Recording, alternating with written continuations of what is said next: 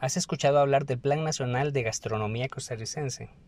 Es una oportunidad única y sin marcha atrás para que nuestro país desarrolle una identidad gastronómica que se pueda diferenciar utilizando un plan y utilizando un mapa de ruta que suma esfuerzos de la sociedad civil organizada, de la academia y de las instituciones públicas. Conversé con Jorge Figueroa, el presidente de la Cámara Costarricense de Restaurantes y Negocios Afines, CACORE, uno de los impulsores de este plan aquí en Costa Rica. Él nos habla de los beneficios de ser parte de todo este movimiento. Te invito a que escuches todo el episodio. Estás escuchando Tenedor Digital, el podcast de la comunidad gastronómica deseosa de aumentar las ventas con marketing digital. Encuentro en este momento con don Jorge Figueroa, él es el presidente de la Cámara Costarricense de Restaurantes y Negocios Afines. Don Jorge, bienvenido, gracias nuevamente por estar en nuestro podcast Tenedor Digital. Bueno, muchas gracias por la invitación y gracias por el espacio eh, de ustedes para compartir eh, el Plan Nacional de la Gastronomía Costarricense Sostenible y Saludable. Bueno, efectivamente, como la vez pasada estuvimos hablando de un tema muy interesante que era como el CACORE, como la Cámara estaba apoyando a los negocios, como también CACORE había hecho algunos análisis y estaba proyectando lo que iba a suceder después de la pandemia. Pero esta vez tenemos un tema muy interesante también, que es el que usted ha nombrado. Este plan nacional, y aquí estamos hablando de algo nacional que incluye a toda Costa Rica, entonces por eso también me llena de mucho orgullo porque lo que se está haciendo, don Jorge, es algo que va, que está marcando un antes y un después en, la gastronomía costarricense. Y gracias por venir a hablar de este tema. Nuevamente, gracias. Sí, efectivamente, habrá un antes y un después. Este es un proyecto que nace por ahí del 2008. Eh, Alfredo Echeverría, Randall García y Alejandro Madrigal son los autores intelectuales de este plan que se inspira en un libro que editó eh, el Envío, que se llama Plantas Comestibles de Centroamérica. Pues ahí nos dimos cuenta pues este, que hay mucho material para, para la cocina, mucho ingrediente, ¿verdad? que probablemente no se está utilizando al nivel que podría hacerse. Eh, en ese momento, el Ministerio de Agricultura eh, hace, a través de una fundación, una donación para que una consultoría eh, convierta esa idea que se tenía y,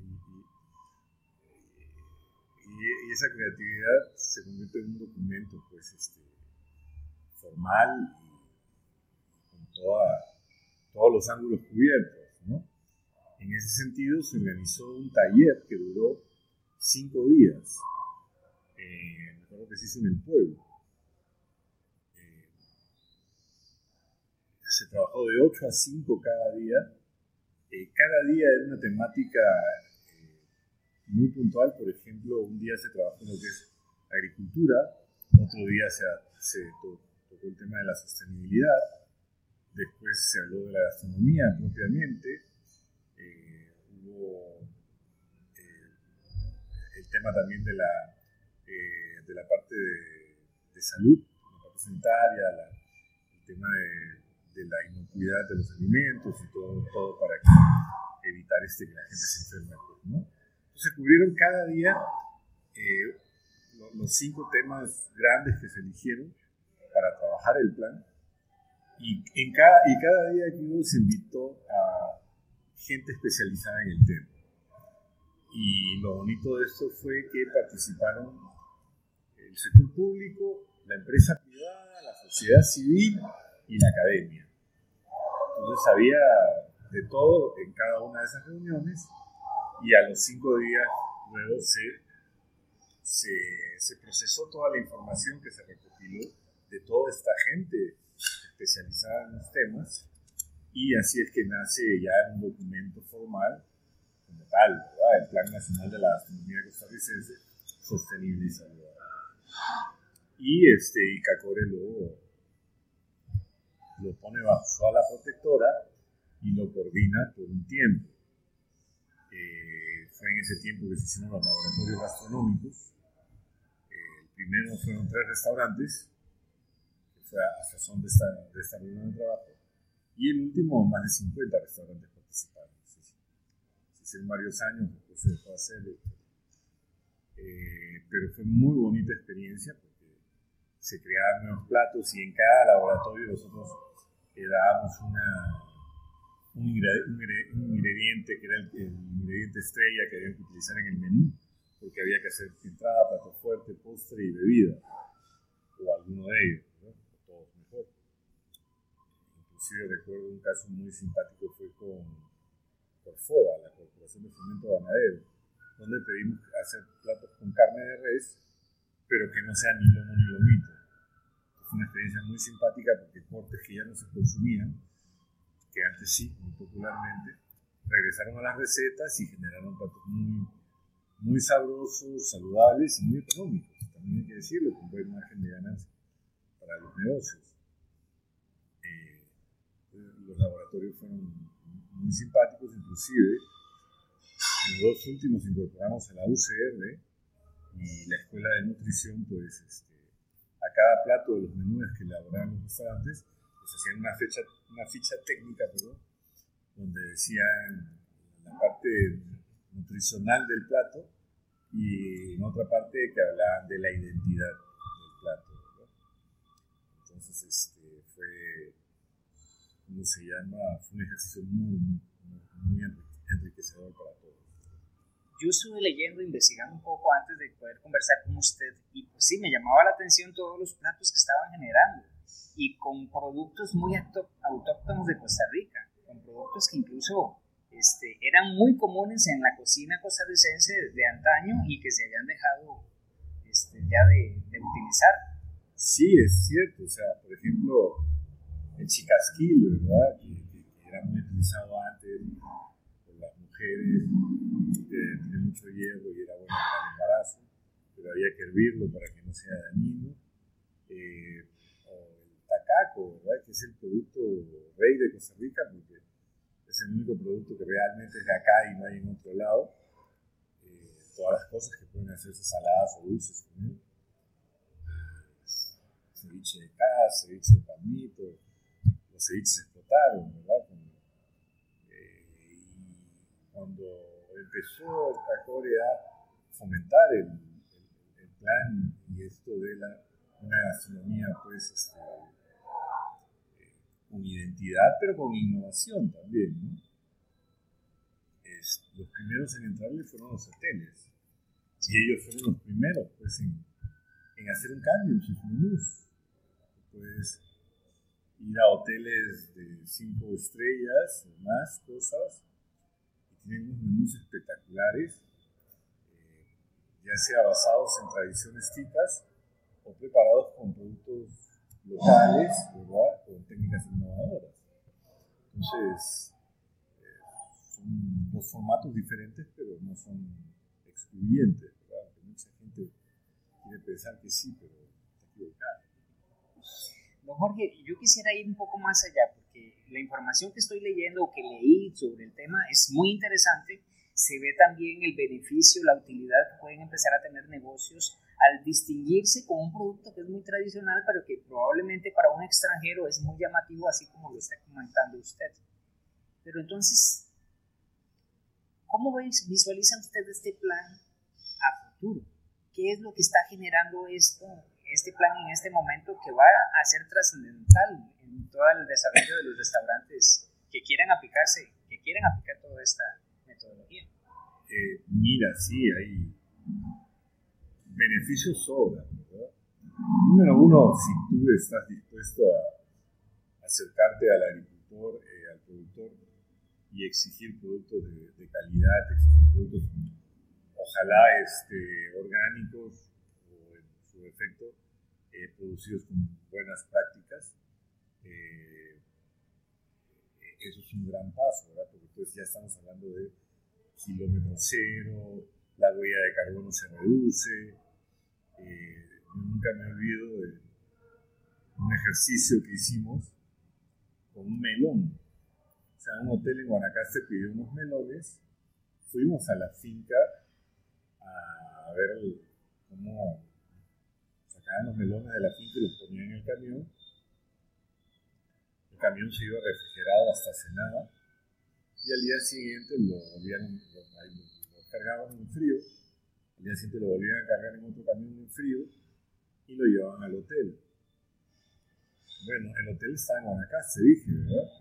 La finca de melones también estaba a 5 kilómetros del hotel.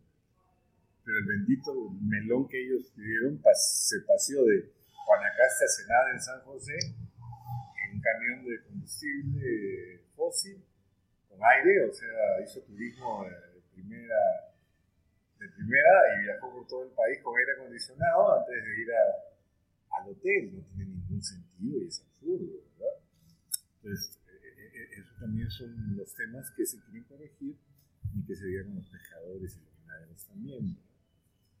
Eh, pero también está el tema de la estacionalidad de los productos. Puedes hacer menúes basados en productos locales y en la estacionalidad, lo cual te, te permite pues, este, tener menúes dinámicos y estar este, actualizando tu oferta gastronómica también. La idea también poder este, informar al cliente de dónde viene ese producto, cómo se cultivó y ojalá saber el apellido de la familia que, que, lo produjo, ¿verdad? Entonces, hoy por hoy, con, con, la pandemia, también el turismo, pues, está hablando mucho de turismo rural, turismo rural comunitario, eh, y estos emprendimientos sociales, pues la gente los está buscando, y la parte gastronómica es muy importante.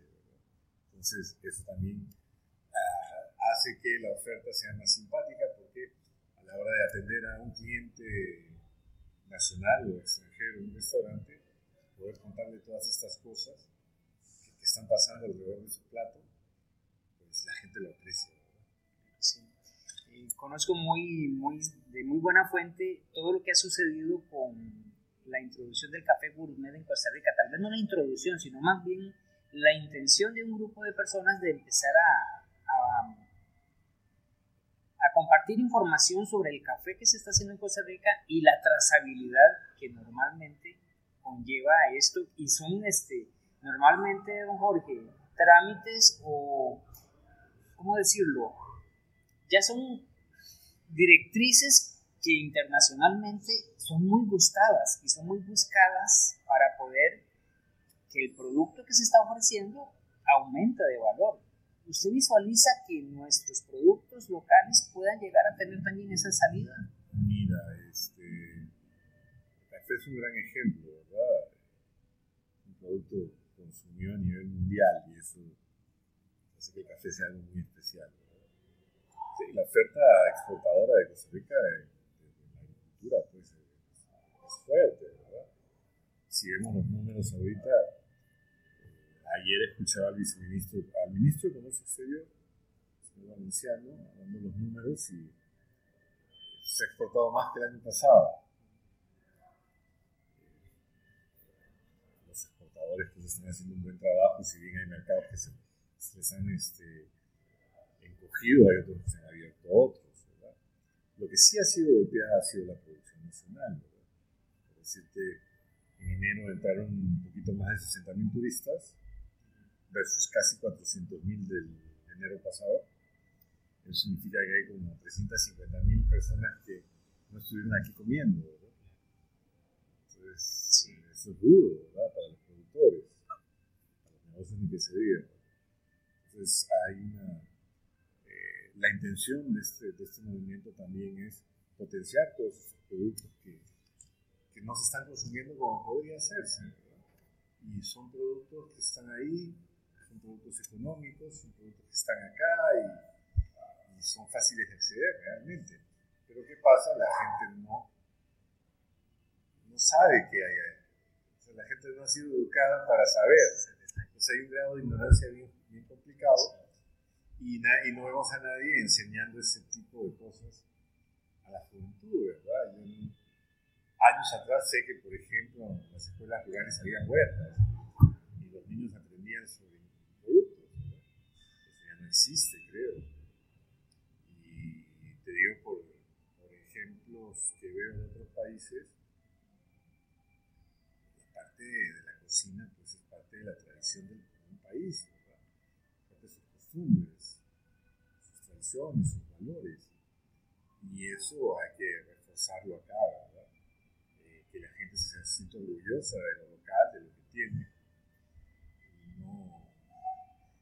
y no, lo contrario. He visto gente que inclusive niega que Costa Rica tenga una gastronomía. Sí, sí la tiene, claro que la tiene. Pero este, para llegar a ese punto en el que podamos hablar de productos típicos que estén saliendo, bueno, ahorita, mira, te puedo decir melón, la piña, el banano, ni qué se diga, el café. El otro día, este, escuché sobre, hay un producto que, eh, bueno, la yuca. Ahora la yuca le están metiendo mucho. Tengo inclusive el chef Guillermo Castro, que está en España, en Madrid. Él está trabajando en comprar de Costa Rica para, para que se consuma en España productos de valor agregado hechos con la yuca, eh, con masa, eh, harina de yuca, este, eh, productos hechos para tirar a la freidora o hornear con yuca ya de una vez yucaditos, cosas por el estilo. Entonces, claro que sí. Es más, tengo entendido que ahorita ProComer, eh, el 11 de marzo va, tiene un evento virtual para dar a conocer una investigación que hizo sobre la revolución gastronómica peruana y la relación que eso tuvo con la exportación de superalimentos, como la quinoa, la kiwicha, otras más que hay en los Andes sudamericanos. Entonces, sí, hay un enorme potencial. Interesante. Y los ejemplos que está indicando en este momento también, eh, aquí en Costa Rica se consumen mucho esos productos, específicamente. Ahora, este, don Jorge, mira, usted me hablaba también de una situación y es que este plan no es de un grupo aislado, no es que Cacore y una cúpula tomó este proyecto y lo ha desarrollado y o sea, esto es un plan nacional y aquí es donde me llama la atención, porque usted me decía, el gobierno está obligado a darle seguimiento a este proyecto. Eh, sí, ¿por qué? Eh, en el 2015, el, gobierno anterior declaró el Plan de Interés Público Nacional, lo cual es un gran logro, ¿verdad? Porque, caramba, lograr que algo sea declarado de interés público no, es cualquier cosa. Pues haber logrado eso implica que el Estado tiene que apoyar dentro de sus posibilidades cualquier iniciativa del plan. Hasta ahí En su momento ya el plan le quedó grande a Cacore, porque Cacore es una cámara gremial de restaurantes, y el plan va, más allá de los restaurantes. Entonces, en una conversación que tuve con Ferran Adrián, este mundialmente famoso chef visitó a Costa Rica y le presenté el plan, la sugerencia fue, ¿no? Constituir una fundación que sea la fundación la que coordine. Entonces, efectivamente, hace unos años eh, se fundó la Fundación Costarricense de Gastronomía. Fuimos seis o cinco fundadores y es ahora la fundación la encargada de coordinar el plan. Pero sucede que desde que nace el plan, nosotros creamos la figura de adherentes al plan. ¿Qué son adherentes al plan? Son entidades se valga la redundancia, se adhieren al plan y no, eso no implica que tienen que, no hay ninguna, no tienen que obligarse a nada, no tienen que pagar nada. Lo único que, eh, que asumen es una, situación moral, ¿verdad? De que si ellos están trabajando en gastronomía, lo van a hacer en, en concordancia con lo que dice el plan. Entonces, a la fecha tenemos más de 50 adherentes, prácticamente con excepción de dos ministerios, todos están adentro, inclusive el ICT, y el ICT trabaja con el plan, toda la parte gastronómica, hay que decirlo, eh, es la guía para ellos, y también hay universidades que se han adherido al plan. El INA también es un, adherente, eh, cámaras gremiales también, ¿verdad? Eh, como Canatur y AECO y otras cámaras también están adheridas al plan, la Asociación de Chefs también, CACORE es un adherente del plan, ¿verdad? Entonces, esto ha hecho que nos presten atención en el extranjero. Eh, hace dos años fuimos invitados a EAT, o IT, eh, que es el evento de alimentación más grande que hay en el mundo, fue en Suecia, Alfredo Echeverría fue a, dar una, una presentación y parece que somos una iniciativa única en el mundo y la ven muy bien desde la perspectiva de que todos los actores del tema estamos trabajando en conjunto y sin pelearnos. Entonces estamos en, en, el mismo coche, empujando en la misma dirección, lo cual nos hace guau.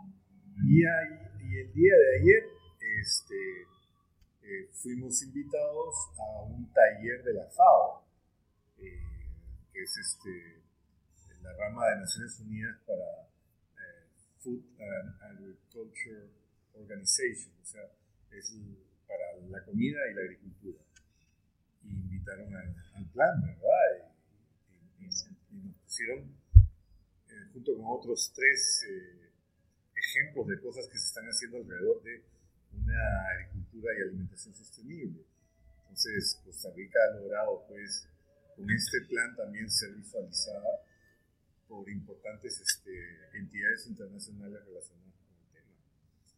Eh, y sí también hay que decirlo que la fundación ahorita está trabajando con la buena intención de los fundadores y de su junta administrativa eh, y con nuestros propios recursos, porque todavía no, no hemos logrado financiamiento, pero yo creo que es cuestión de tiempo para que suceda, porque la verdad es que tenemos un proyecto de lujo, un proyecto país de lujo, y, hay que socializarlo y darlo a conocer. Mientras más gente lo conozca y se apropie de él, este, más mejor, como Chavo Sí, no, Jorge, esto me, me llama la atención porque o sea, si hubiese un restaurante, si hubiese una organización que quisiera ser parte de todo este proyecto, ¿qué tiene que hacer? ¿Cómo es el procedimiento para contactarlos? O, no sé. Mira, la, fundación tiene, todavía no tenemos, un, Facebook, no tenemos página web todavía, pero se pueden contactar por ahí o conmigo también, este, o con Cacora y los derivan con nosotros. Pero al final del día, la idea es que le echen la mano al material del plan y se lo lean. No es, este, no es algo escrito en piedra, es un documento vivo. Hay que decir que hace también año y medio eh, una ONG, IVOS, que es una agencia de cooperación internacional de los Países Bajos, eh, nos donó también una consultoría y actualizó ese documento de hace años y lo actualizó al día de él desde un enfoque de, cambio. Entonces, este, fue muy, muy interesante ver cómo un documento se pudo reflejar algo tan importante y, a la luz de la experiencia. Ahorita, hace poco, eh, la fundación tuvo su primera asamblea de adherentes. O sea, hay un espacio donde los adherentes nos juntamos a intercambiar y a ver qué está haciendo el otro ah, mira, pero yo iba a hacer algo, colguémonos los dos y unamos fuerzas para que vamos a duplicar. Pues eso también este, es el interés de generar este espacio de los adherentes. Ahorita estamos, tuvimos la primera simplemente para comunicar el, la, nueva, nuevo mecanismo de diálogo que vamos a tener ya formal y para avisarles que iba a haber una siguiente y que para la siguiente eh, sería bueno que en los siguientes 15 días nos envíen todo lo que están haciendo relacionado con el plan. Si no, que lo digan, ¿verdad? Para ver qué les encontramos en la siguiente asamblea, ¿verdad? Pero la idea es esa, ¿verdad?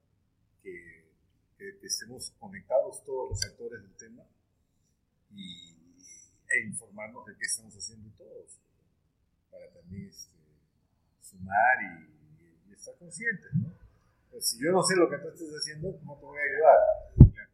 Y también esto con la mentalidad de cualquier logro hay que cacarearlo. Sí. Hay que hacerlo público y compartirlo con todos. Jorge, usted hablaba de, de, unos talleres que se desarrollaron hace algunos años. ¿Hay mentalidad, se está pensando en volver a esa tendencia de hacer talleres? Sí, claro que sí. pueden ser virtuales o presenciales, ¿verdad? Pero sí, eso es, fundamental, ¿verdad? a ver, si yo quiero hacer algo de nivel nacional, mal haría yo metiéndome en una oficinita solito y redactar algo y después tratar de obligar a todos que, hagan lo que yo digo, ¿verdad?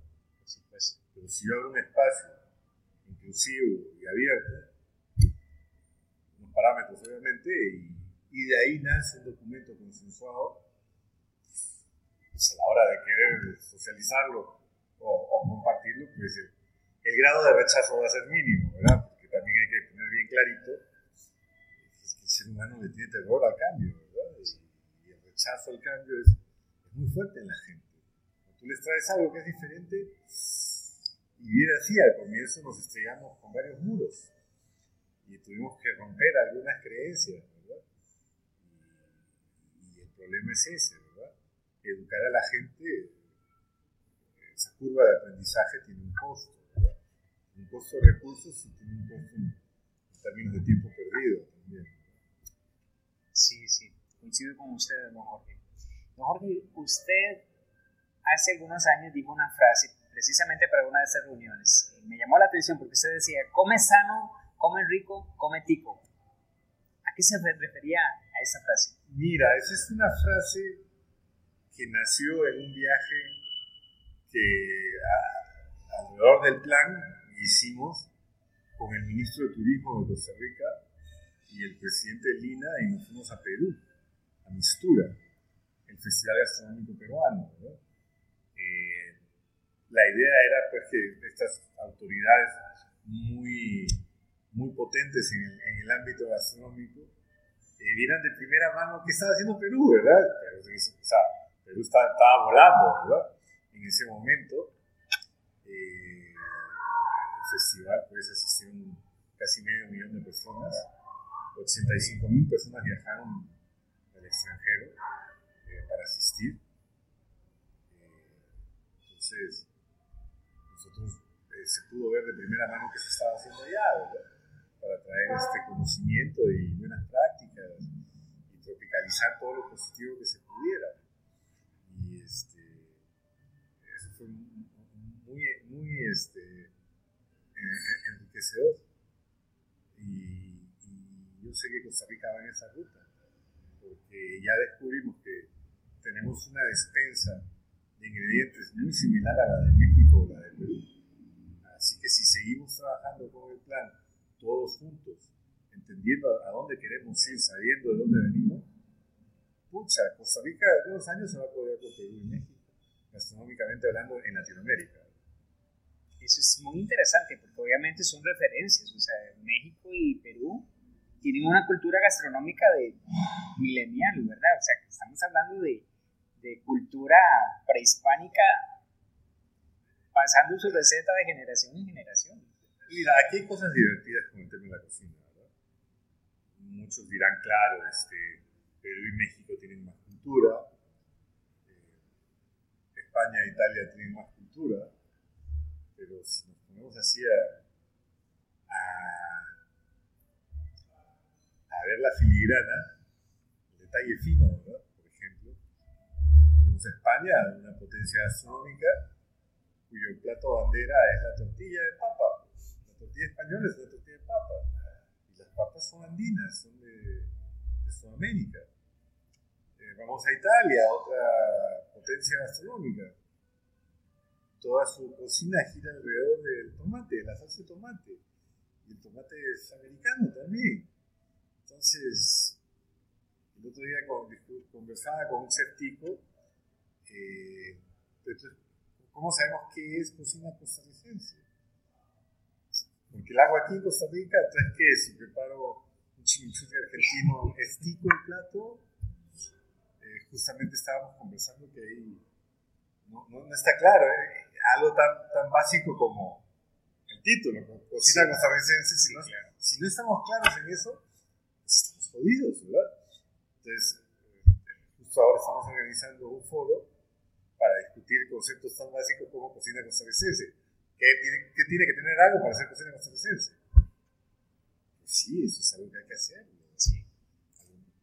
Todo esto que usted me comenta de, de, este foro está dirigido a través o está canalizado a través de, de la misma este, asociación. De, de, la fundación. De la fundación. Eh, eh, esta es, una, esta es una iniciativa personal mía con este grupo de chefs, eh, pero vamos a pedir el apoyo a la fundación y a Cacore también, y a la asociación de chefs también. Estamos terminando de armar el paquetito y estamos en, viendo el potencial de personas invitadas a ese foro. Sí. lo divertido es que lo menos que va a haber en ese foro son chefs, probable que hayan este, antropólogos, historiadores,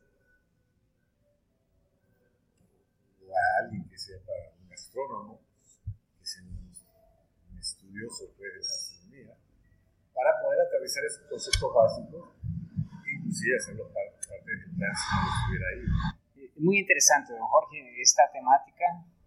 Para finalizar, don Jorge, entonces, quiero recapitular el hecho de que si hay alguna persona interesada ser parte de este proyecto, simplemente tiene que contactar a la, a la organización y poder ingresar o, cuál es el No, es simplemente contactarnos vía correo electrónico o vía Facebook y, pedir el material del, del. No, no, tienen que inscribirse, registrarse, nada, no tienen que darnos nada. Solamente pedirnos el material y se lo damos que la gente lo lea, lo revise y si tiene dudas, con mucho gusto estamos para colaborar y que lo que más le guste o lo que más le, le emocione, que eso sea lo que le meta a su negocio o, si estás en la academia para enseñar y compartir o si estás en un gremio para socializarlo con los demás. Entonces, como te digo, ¿verdad? Formalidad de cero. Ahora, si eres una institución, que quieres convertirte en adherente del plan, ahí lo manifiestas. Y sí, ahí hay un proceso, eh, que básicamente es este, una reunión ahí explicando todo y, y, tienen que firmar un documento de adhesión, que repito, ¿verdad? No, no, cuesta nada, no hay que pagar nada y no hay que obligarse a nada, más que así haces algo en relación a la gastronomía que sea en consonancia Genial, sí. Bueno, pues don Jorge, le agradezco nuevamente por toda su participación, por toda la información que nos ha compartido y como ya lo han escuchado, nada más pueden contactar a don Jorge.